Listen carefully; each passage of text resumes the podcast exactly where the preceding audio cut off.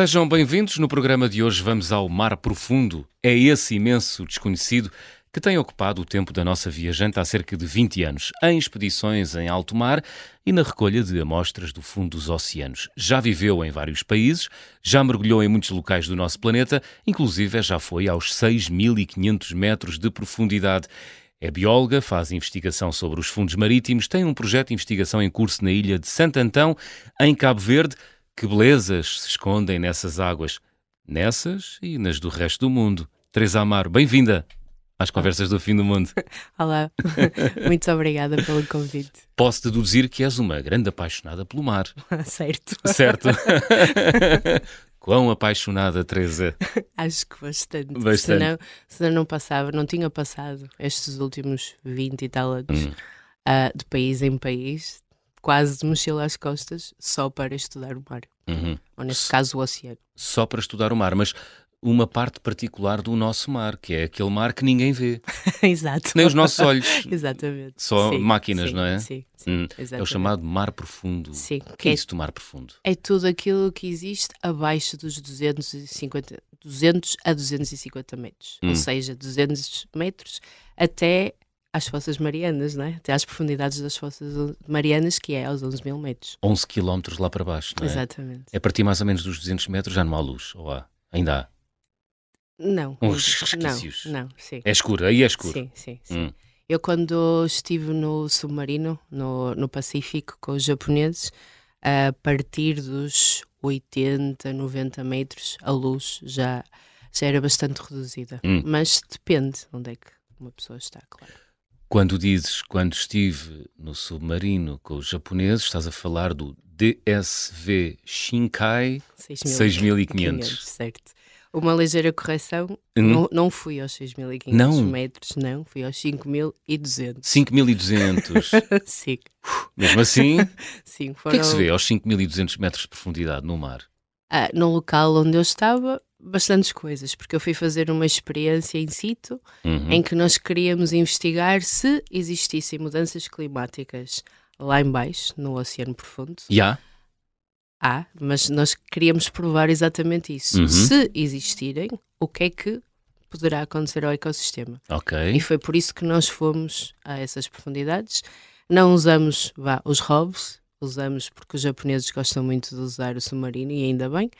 E, hum, e eu tive a oportunidade de ir dentro do submarino e durante oito horas de viagem, que foram duas horas e meia para baixo, duas horas e meia para cima, e o resto a, a fazer o nosso trabalho, tive a oportunidade de fazer a experiência, que foi pronto, muito, muito boa.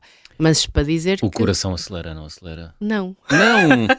Acho que estava mais entusiasmada com o facto de estar dentro do submarino do que, do Hum. que o perigo. Quando é que isso aconteceu? Quando, quando é que se deu? ah, tens noção? 2013, 2014, 2013, uhum. sim. Mas para chegar a, a ter essa oportunidade Uhum. eh, foi bastante complicado. Porque os, os japoneses, primeiro foi uma expedição que eu tive com, com eles, que, hum, da Nova Zelândia até ao Japão. Uhum. E eu entrei a bordo do navio japonês, ah, onde fiquei durante seis semanas e fiz aquela, toda essa parte da Nova Zelândia até ao Japão. E ao entrar para o navio vi o Shinkai. E a primeira coisa que, que eu disse para mim própria foi: quero. e fui ter com o, ah, o Hidetaka e na realidade durante seis semanas Hum. ah, tentei convencer a dizer eu quero muito ir lá dentro Uhum. a fazer o nosso trabalho. Ah, o que é que eu tenho que fazer? E, ah, e ele disse que naquela viagem não poderia ser porque não estava planeado. E os japoneses são muito. Se não é de acordo com o plano de trabalhos, não pode ser. Ah, Não há é- improvisos para eles. não. Ah, e um, um à parte, eu quando estava nas fossas marianas, eu ocorreram muitas ideias para fazer trabalho lá em baixo e como não estava de acordo com o plano, não pude fazer nada. e isto cortou-me o coração. Pois imagino que é o local mais profundo do planeta, Sim, não é? Sim, sim. E ah, eu tinha mesmo muitas ideias, mas não estava de acordo com o plano, Hum. não deu para fazer. Então, quando cheguei à Terra, e como eu tive que ir ao Japão, e nesta expedi nestas expedições com eles, ah, eu tive que ir ao Japão três, quatro vezes, ah, então eu perguntei-lhe o que é que eu tenho que fazer. Hum. E uh, ele tentou-me dissuadir a ideia, mas eu quando quero uma coisa vou. Conseguiste? vou sim. Para, para, para, para, para se mergulhar a estas profundidades, Uhum. 5.200 metros, metros, eh, é preciso fazer um curso de preparação? Não, Não. não, Aquilo que ele me disse é que eu tinha que aprender a falar japonês. Eu acho que quando ele me disse tens que aprender a falar japonês, acho que era uma, pronto, uma, uma ideia que ele teve para eu não ir. Hum, para te mover. Hum. Pronto, mas não conseguiu, porque assim que ele me disse que a única coisa que eu tinha que fazer era aprender japonês, eu naquela altura estava na Grécia, estava a viver em Creta, Uhum. vim para Portugal, arranjei uma professora de japonês durante um mês e dediquei-me ao estudo japonês, em que lhe disse: Eu não quero aprender a ler nem escrever, só quero aprender a falar e a compreender as pessoas. Sim. E conseguiste? Sim, só que me esqueci de tudo agora. só sei dizer eh, muitíssimo obrigada, o meu nome é Teresa. Ah, então diz, diz lá, diz lá, diz lá. Arigato gozaimasu. E watashi wa Teresa desu. Anata wa? Eu não faço a mínima ideia, mas deduzo que tenhas perguntado como é que eu me chamo. Sim. Não, eu, eu adorei aprender japonês, e, Sim. eh, só que o meu cérebro deu um nó, porque eu, como estava a viver em Creta, Uhum. eu naquela altura estava a aprender a falar grego. E quando comecei a aprender a falar japonês e regressei à Grécia, comecei a fazer variações do grego de japonês, já não sabia o que é que era o que Decidi dar um descanso ao cérebro. Muito bem. Mas foi Então, mas aprendeste o suficiente para Sim. convencer o. Era Sim. o dono, o comandante do Não, navio? é- era o sim, o, o, um, coordenador da coordenador da expedição. expedição. Sim, a era o mergulhar no tal eh, DSV Shinkai, o 6500, Shinkai, Sim, o submergível que é capaz de levar eh, seres humanos até aos 6500. Tu foste aos 5200. certo. Ahm, falavas eh, que a ideia era perceber eh, como é que as alterações climáticas eh, estão Ou poderiam. ou poderiam ou ainda não chegou. manifestar-se no mar profundo, manifestam-se. Sim, eu- mas, mas é assim, ainda não estão a Uhum. manifestar, mas a nossa hipótese era se se manifestarem, o que é que poderá acontecer? Ah, ok. Pronto, e foi um, foi um bocadinho por aí. E a, a viagem foi incrível, porque eu tive que ser pesada, tive que ver o que é que eu tinha, o que é que levava comigo. Eu levei o meu telefone e a minha lista no Spotify, de, de umas amigas minhas que por acaso eram DJs na altura. Uhum. Ah, e levei também as minhas cábulas de japonês para poder falar com o, o piloto e o copiloto. Ahm, e Portanto, vão três pessoas a bordo, é isso? sim, sim, Tu e mais duas. sim, o piloto e o copiloto. O Atenção, piloto uma coisa corre mal. É se o piloto e o copiloto falecerem, sou eu que estou em comando. Oi, oi, oi. Pronto, foi essa parte, sim. Ensinaram-me em eh, japonês, Hum. inglês, o que é que eu teria que fazer Uhum. em caso de. ah, mais nada. E a única coisa que eu tive que fazer era, quando chegamos aos 5.200 metros, fazer o nosso trabalho e dar indicações ao piloto ah, do que fazer. Uhum. Então, o que é que tu foste lá fazer? Então é assim, eu tive. Eu, eu fiz. Mimiquei? Não. Ahm, Através de fiz gestos? de Sim. conta. Não, Ah, não. Eu não. fiz de conta que ah, lá embaixo, em vez de existirem, por exemplo, as algas, iam existir só bactérias. E se existissem só bactérias, cianobactérias, o que é que iria, o que é que iria acontecer? Hum. Ah, a nível do ecossistema, a nível de todos os organismos. Se haviam manifestações, se não haviam, Ok. se havia a extinção destes animais, qual era. destes animais não, destes organismos, Uhum. o que é que iria acontecer num todo. Pronto. E então nós tínhamos umas cianobactérias marcadas com isótopos. ah, isto, estáveis, isto é um bocadinho já científico, Hum.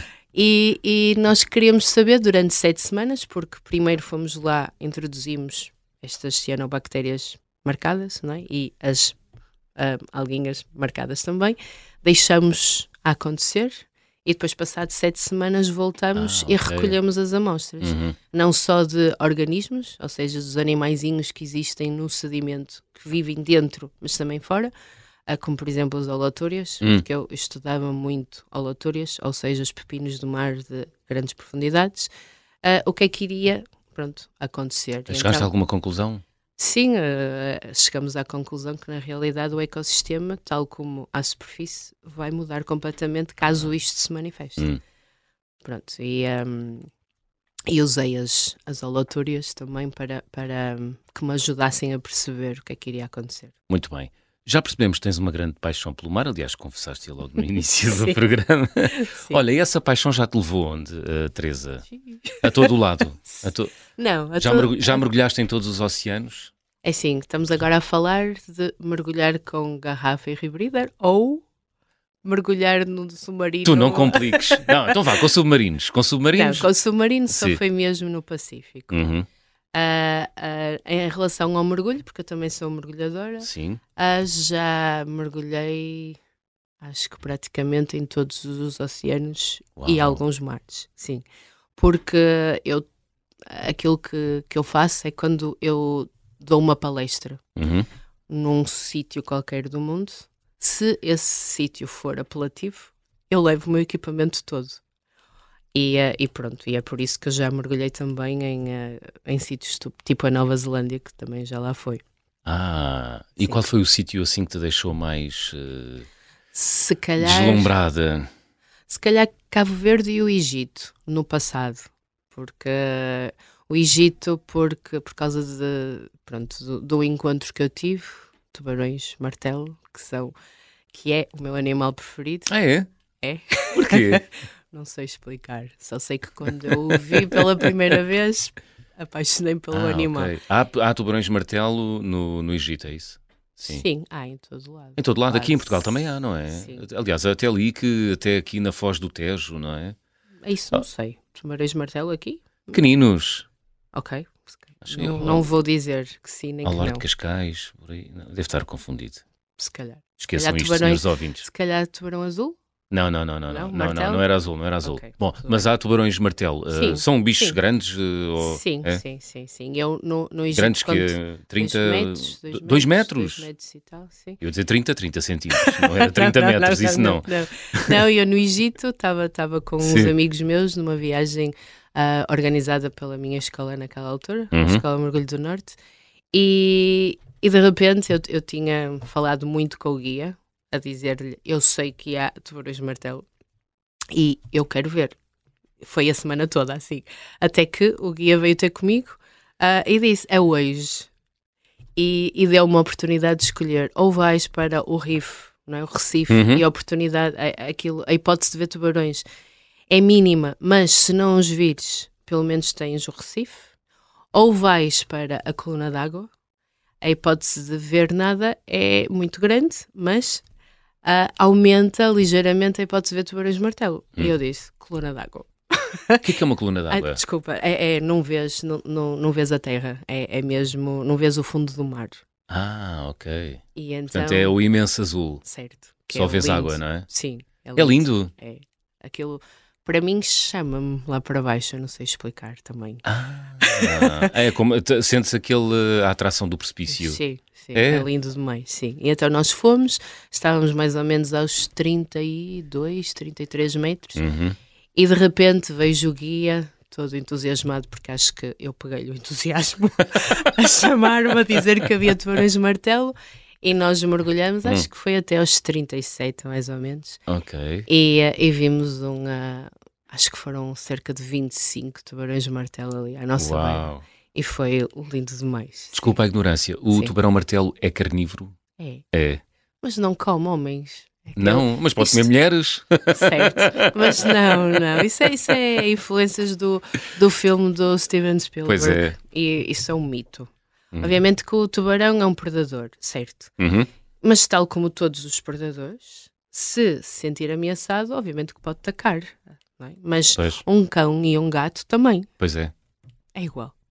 Não Só é que bem- nós estamos, Não é bem igual. só que nós estamos num habitat ambiente- diferente. Pois, mas estás em habitat, eh, não vou dizer hostil, mas eh, Não.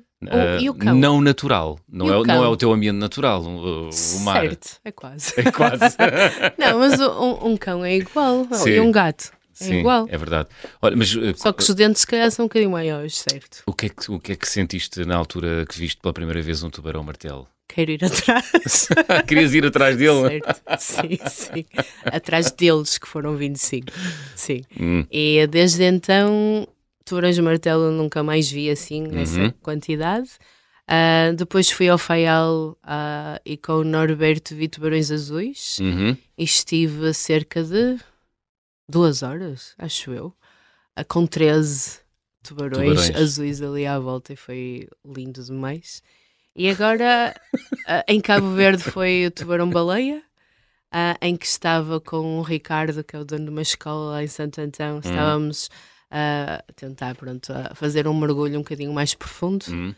E de repente, quando nós estávamos naquela de cair dos 37 para lá para baixo, ah, vimos uma sombra enorme. E olhámos um para o outro, tipo, o que é que é aquilo? Uhum. E era um tubarão-baleia. E ah, foi uma coisa também alucinante de ver tão perto. É assustador, Isso não é- é? Porque, não. porque não, Não, é, é só lindo. é só lindo. não, mas nós estamos a falar de um animal que já tem, Assustador, eh, tem uma assustador. dimensão já considerável. O tubarão-baleia tem que tamanho? 6, 7, 8, Mais, 10? pode ter mais, sim. É aquele assim meio achatado, malhado, sim, com não é? pintas, sim, Pois. sim, mas que come plântano. Está bem, mas é uma coisa gigante, não é? Sim. E nós somos assim umas coisinhas Eu acho mais perigoso Hum. uma gaivota do que um tubarão. Uma gaivota, por exemplo, no Porto, da cidade onde eu venho. São ferozes, não é? Também já tive uma experiência ali no, ao pé de, do Palácio de Cristal. Não- são loucas, não são? São.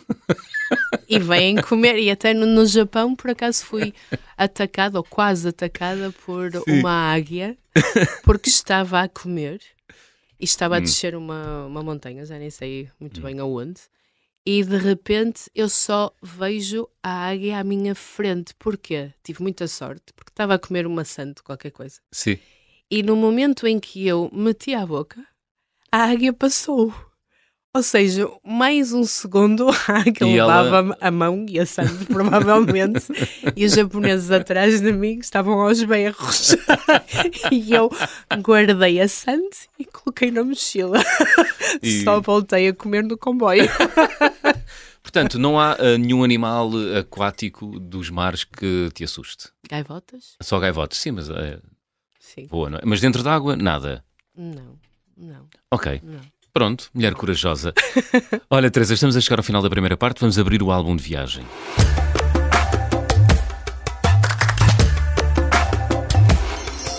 Há algum objeto que tu guardes eh, em casa e que tenhas trazido das tuas eh, expedições, mergulhos por esse mar profundo? Sim, Qual é? um bocado nerd aquilo que eu vou falar, mas eh, quando eu fui aos 5 mil metros, aos Uhum. 5.200 metros, eu queria me lembrar ah, visualmente do acontecido. Então, ah, no, no, no barco, vá, no navio onde eu estive, haviam Uhum. aqueles copos de hum, esferovite Uhum.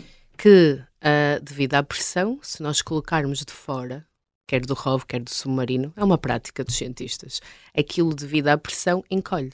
Uhum. Então, o, o copo era mais ou menos desta, desta da, da altura de um copo vá de beber Uhum. aqui do- dos, dos vossos, das Sim. vossas instalações. Seis dedos de altura. Certo, e então aquilo que nós fizemos, aquilo que eu fiz foi desenhar à volta do copo Sim. o Shinkai, tubarão, eu estive em inglês aos 5200 metros, Sim. colori e pus, pedi aos japoneses, obviamente, para colocar de fora do submarino, não é? porque o submarino tem os braços não é? com que nós Ok. trabalhamos. Ok. E o copo foi num, num- pronto, fora. Quando cheguei, obviamente que o copo veio super reduzido. Sim.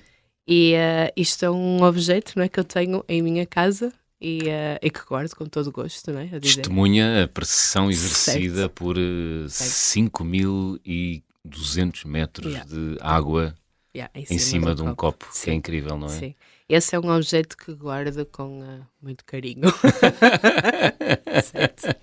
Um bocado nerd, eu sei. Não é nada, não é nada, não é nada, não é nada. Estamos à conversa com Teresa Amaro, bióloga marinha. Fazemos aqui uma curta pausa, regressamos já a seguir. Vamos a Cabo Verde.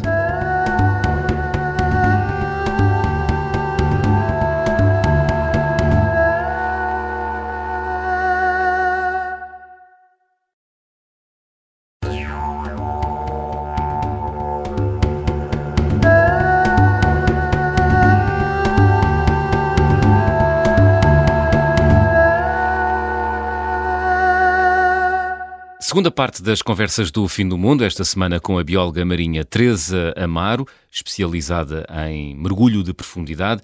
A Teresa já mergulhou em imensos locais eh, do planeta, em todos os oceanos e em alguns mares, já foi aos 5.200 metros de profundidade e vai partilhar a sua experiência publicamente nas Diving Talks organizadas pelo Portugal Dive no próximo fim de semana no Museu da Marinha em Lisboa. Teresa, tens um em curso, um projeto de investigação na ilha de Santo Antão, em Cabo Verde.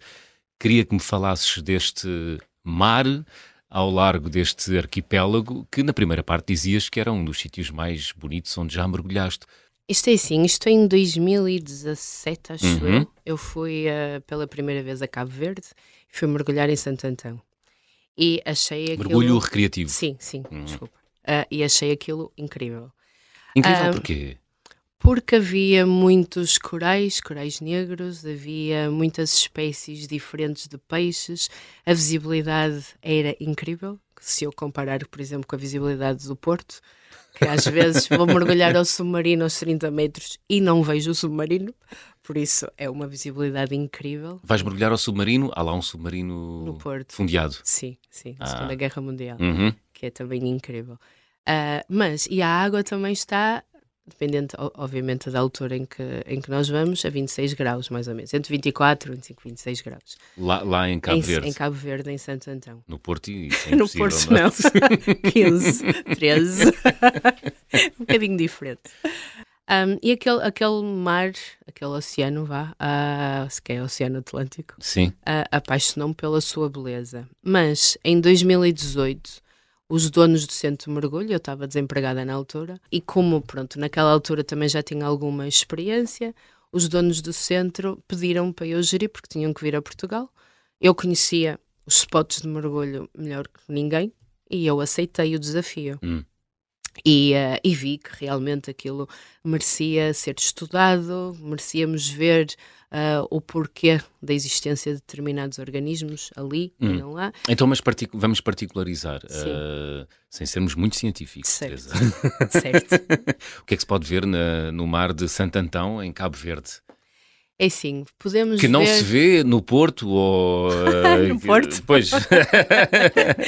Nós tudo, poderemos tudo. ver uh, que isto tá, tá, tá no... foi uma coisa que eu acabei de descobrir, mas Sim. que o Ricardo, que é o dono do centro uh, da escola, também já, já, já tinha visto há muito tempo, mas nós vimos florestas e florestas de coral negro lá ah, embaixo. Isso é o quê, coral negro? são corais. É corais negros.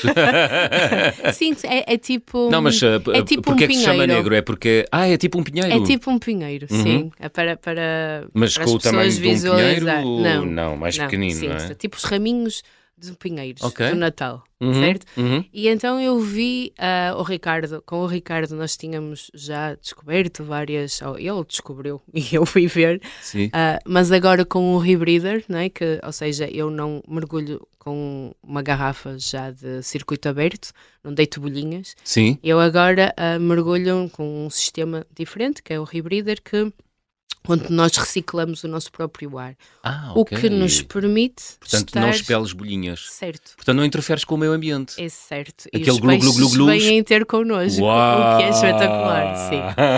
E além disso. Os permite... ouvintes não estão a ver, mas os teus olhos. Sim. Iluminaram-se. uh, e, isto é, é, é fantástico. permite mergulhos mais longos? Sim, e mais profundos também. Ah, ok. Pronto. E, uh, Portanto, e... Eh, estás ali e és, e és com esse rebreather, Sim. és parte quase do meio ambiente. É, por um tempo limite. Pois, claro, claro, claro. Mas sim. Mas é. consegues estar ali quietinha sim, sem sim, ninguém dar sim, por ti. Sim. Ok. Sim. Isso e, é espetacular. Uh, e pronto, nós eu já conheci alguns spots uh, uhum. através do, do Ricardo, que tinha estas florestas, ou início destas florestas de coral, de coral negro, negro, E nós com o Rebreather, a partir dos spots que eu conheço bastante bem, uhum. fomos à exploração de mais ainda, não é? Uau! E uh, pronto, isto é único na Macronésia, não é só na Ilha de Santo Antão, mas também estive a ler agora um artigo que saiu há pouco nas Canárias, por isso isto é uma coisa que é única, que nós devemos preservar. E um, o, o, projeto uhum, que eu estou uhum. a coordenar vai servir também para isso. E, uh, e, então foi um bocadinho por aí que eu lancei o projeto, já que não uhum. havia nada escrito. Eu não sabia nada sobre aquele mar, Uhum. cientificamente falando. Uhum.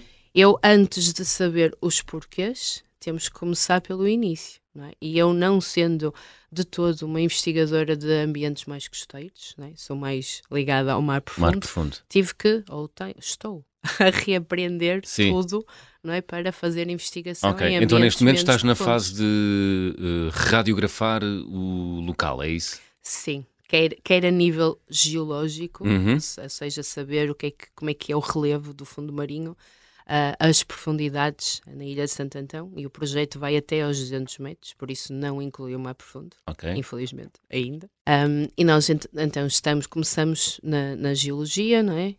Vamos também para a oceanografia, através dos satélites, queremos saber como é que são as correntes, como é que são as, as temperaturas, ahm, como é que é na coluna d'água, qual é o pH, a salinidade, pronto, esses parâmetros todos. Uhum. E depois vamos também à biologia, em termos de biodiversidade, que tipo de organismos existem, quer a nível de invertebrados, são os, os animaizinhos pequeninos, Hum?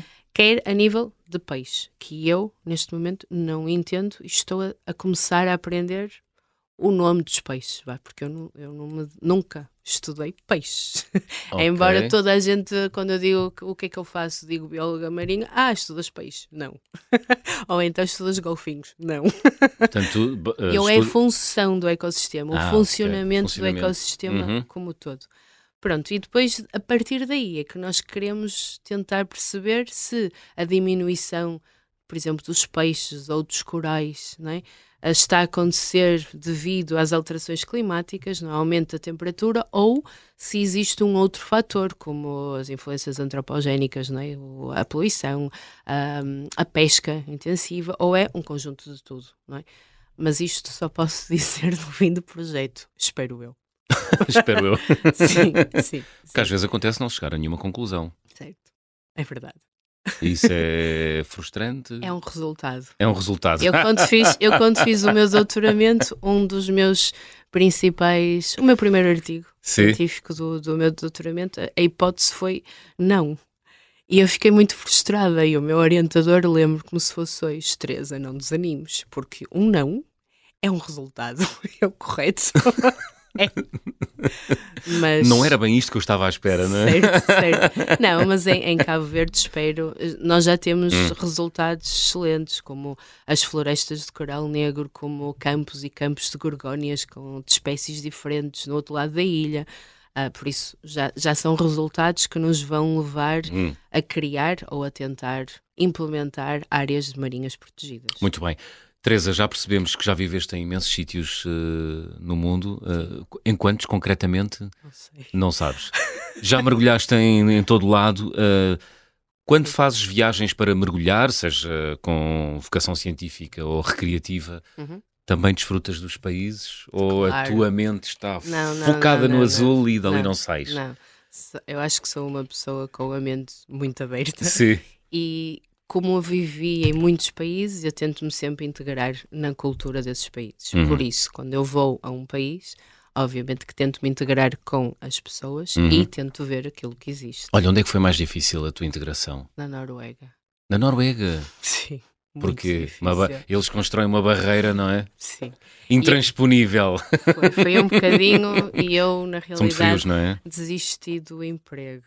Desististe? Sim, É, eu, o que é que podia, ter, que eu é que- podia ter um emprego para a vida, que ainda não tenho, e desisti dele porque não conseguia lá estar. O que é que foste lá fazer à Noruega? Tinha um contrato de quase permanente Sim. em que um dos meus principais objetivos era saber as consequências ah, do esvaziamento do, do dióxido de carbono no fundo do mar. Uhum. E, ah, e nós fazíamos bastante experiências, íamos ver a nível de invertebrados se havia consequências, se não havia. Mas a Noruega e principalmente Bergen, onde eu estava, Hum?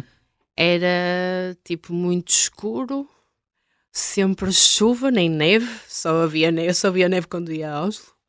Um, e as pessoas, sim, era- eram bastante frias. Hum. Não- pronto, ajudou-me bastante o facto de eu partilhar gabinete com uma francesa e um italiano. Eu sei falar ah, italiano, a francesa também, por isso a nossa língua era É italiano. italiano. E como éramos todos mais ou menos do sul da Europa, fazíamos jantares. Entendiam-se bem. Sim, muito. E isto salvou-me a mim e eles.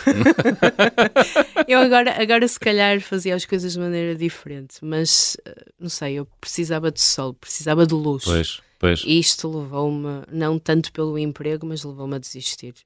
E depois escrevi uma proposta, Marie Curie, e fui para a Creta, para Creta, A Creta, na Grécia. na Grécia. Sim, e foi aí que foi, depois fui para o Japão. Totalmente diferente a vida na Grécia, é? Da Noruega. Sim. E sim. até de Portugal, ou não?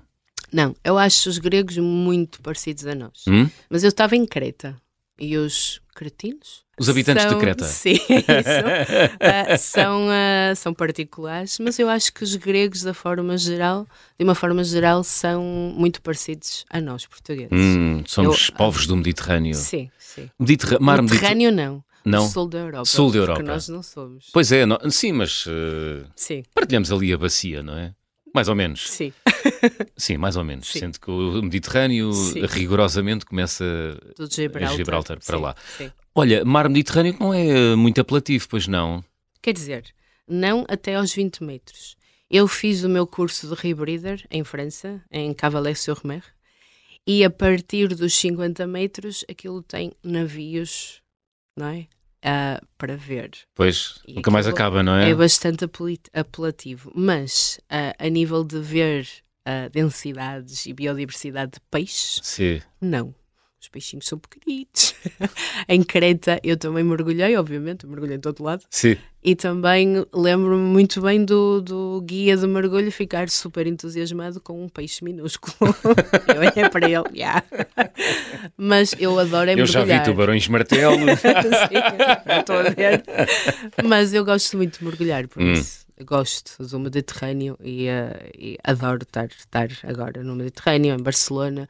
Ah, Barcelona, não, quando, quando vais em direção ao mar. Sim. Tens as Ilhas Médas, também é fixe, não é? Ah, tens Nápoles, onde eu também estive a viver. É, são, são, é um ambiente diferente. Não Pois. podes estar à espera de ver no Mediterrâneo aquilo que vês no Oceano Atlântico, ou no Pacífico, Sim. ou no Índico. Mas é apelativo na mesma, só que tens que estar formatada de maneira diferente. Hum. Não vais ver peixes enormes. Vais ver peixes pequeninos e se calhar vais ver corais, que vejo muito corais, e vais ver, por exemplo, aviões da Segunda Guerra Mundial, vais ver Uau. navios. Isto é, é um mundo completamente à parte. Pois. Estamos a chegar ao fim, Teresa. Vamos fazer check-out? Ok. Vamos lá. Vou pedir-te para completar as habituais frases. Então, na minha mala vai sempre. O meu computador de mergulho. Computador de mergulho. Ah, tens um computador específico para ir lá abaixo. certo. Usas assim no pulso, é isso? É, ou- é, É? é, é. Que me dá a profundidade, dá-me o tempo que eu Uhum. tenho para estar àquela profundidade. Por isso, sim, não vou, não vou sem computador. O carimbo passaporte mais difícil de obter até hoje, qual foi? Se calhar eu fazia o carimbo que levou mais tempo. Hum? Foi na Nova Zelândia, porque foram quase dois dias de, de avião. Ah, e naquele, naquele, no avião iam só investigadores, porque nós íamos para um congresso. E, e aquilo foi muito giro, porque nós vinhamos todos com, com muito sono, super cansados, tipo zombies, porque passamos quase dois dias não é, a viajar. E de repente chegamos a, a Wellington e existia assim um, um póster enorme a dizer não é permitido ahm, fruta vindos de Europa, América, o que seja. Pois, eles são muito Certo. E todos nós, rigorosos nessa regra. como é? saudáveis que somos, tínhamos todos maçãs e tivemos que comer a maçã com caroço. E aquilo foi engraçado, porque estava toda a gente a comer antes de colocar o carimbo. Mas foi engraçado, eu vi mesmo pessoas a comer o caroço. Caroço. Eu, inclusive, não? Foi, foi engraçado. A viagem com mais peripécias que realizei, qual foi? Hum. Ah, se calhar México, México, então. em Oaxaca. O que aconteceu? Eu tinha vindo de uma expedição científica de seis semanas no Oceano Pacífico Uhum. e organizei, juntamente com dois italianos, uma viagem a, a Chiapas. Queríamos ver os templos, mas não para turistas, aqueles templos que existiam nas florestas ou o que seja. Hum. E fomos para Chiapas, que é um dos estados do México um bocadinho perigosos. Sim. Pronto. E uh, organizamos a nossa viagem e tínhamos em uh, Las 12 Casas, eu acho, tínhamos tipo um. Era tipo um guia. Ele não era bem um guia oficial, mas era um, uma pessoa que nos levava aos sítios que nós queríamos. Uhum. E, e de repente vimos que estava a existir uma. Uh, uma ação religiosa. Vá? Sim. Uh, e eu. Maia. E Ok. eu disse que. Não era um queria- sacrifício. Não, mas que eu disse que queria ir ver. E era tipo um bocadinho ilegal nós irmos ver. e ele meteu-nos lá dentro. Porque era uma igreja. E naquela igreja podia-se fumar, podia-se fazer tudo. Ver as pessoas sentadas no chão, as Hum. pessoas de pé, a conversar. Um bocadinho, pronto, diferente. Não estranho, diferente. Uhum. E de repente vi uma família ah, sentado com uma cesta ah, e nós ficamos a olhar para aquilo. Então o senhor tirou uma galinha do cesto, colocou a mão na cloaca, tirou um ovo, colocou o ovo dentro da cesta, colocou a mão com as duas, pronto, agarrada às duas patas da galinha, fez girar sobre a cabeça, Oh, deu ao filho, o filho deu ao outro irmão e depois foi a mãe. De repente colocaram a galinha dentro do cesto e foram-se embora. Não sei o que é que se passou, mas foi interessante. A refeição mais estranha que comi. No Japão, porque os japoneses disseram-me que, como eu estudava pepinos do mar, eu teria que comer um pepino do mar. E eu disse que não valia a pena, que não queria ter aquela experiência, mas eles, tipo, como que obrigaram. Então, pediram no restaurante uma lotória, ah, um pepino do mar aberto, e dentro da lotória estava um, ovo cru. E eu olhei para aquilo e disse: Eu tenho mesmo que comer isto. E ah, eles disseram que sim, eu não queria desfazer, não é? então bebi primeiro um shot de sake e Sim. depois comi. Foi muito estranho, foi E- horrível. Horrível. Mas ri-me, claro, e eu agradeci imenso pela experiência. A refeição mais estranha. Não, a, a recordação de viagem mais cara, aliás. mais, mais cara, se calhar foi na Noruega, Hum, porque eu estive a viver na Noruega, não é? Mas obviamente que eu exploro tudo Sim. e fui fazer ski. E se calhar, pronto, eu já não me lembro quanto é que eu paguei. mas é caro, não é? Tudo é caro na Noruega. Exato. Gostava de viajar com? Charles Darwin? Ah, Isso. o Charles Darwin, então. No, no. Beagle. Sim, eu acho que iria aprender imenso Sim. com o Charles Darwin e obviamente com o Cousteau. Jacques Cousteau. É uma lenda, não é? É uma figura inspiradora para quem gosta de mergulho. Sim, foi o iniciador, não é? Aquela pessoa É. que iniciou a explorar. Também vias os documentários do Jacques Cousteau na Sim, televisão. Sim. Foi isso que te fez eh, gostar do mar? acho que não, eu não sei explicar o porquê, porque os meus pais vêm em Trás-os-Montes. Ah, e tu cresceste em Trás-os-Montes? Não. Não. Eu nasci e vivi na cidade do, Do Porto. Porto. Sim, sim, sim. Hum. Não sei porquê, mas adorava ter uma experiência com, pronto, uma viagem com o Jacques Cousteau. Muito bem. Ou então com o Norberto. Que Já passou por aqui. Exatamente. Ah, Que é o Jacques Cousteau de Portugal, não? Pois é, pois é. Um grande abraço ao Norberto. Ele também costuma ouvir o programa. Olha, chegámos ao fim, Teresa. Qual foi a música que escolheste para fechar a conversa do fim do mundo desta semana? Hum, relacionada com o mar, Aham. I Sat by the Ocean, a dos Queen of the Stone Age. Ah, tu és uma rapariga de rock. Certo. Yeah! muito bem. Teresa, muito obrigado. Obrigada eu. Foi um gosto. Obrigado por teres vindo aqui à Rádio Observador partilhar as tuas histórias nesse mar profundo, nesse imenso azul. Azul mais ou menos, que é mais escuro. Não é? Certo. Depende de onde estamos. É verdade. Queens of the Stone Age a fechar a conversa do fim do mundo desta semana. Estamos de regresso de hoje a oito dias, já sabem. Sejam bons e boas viagens.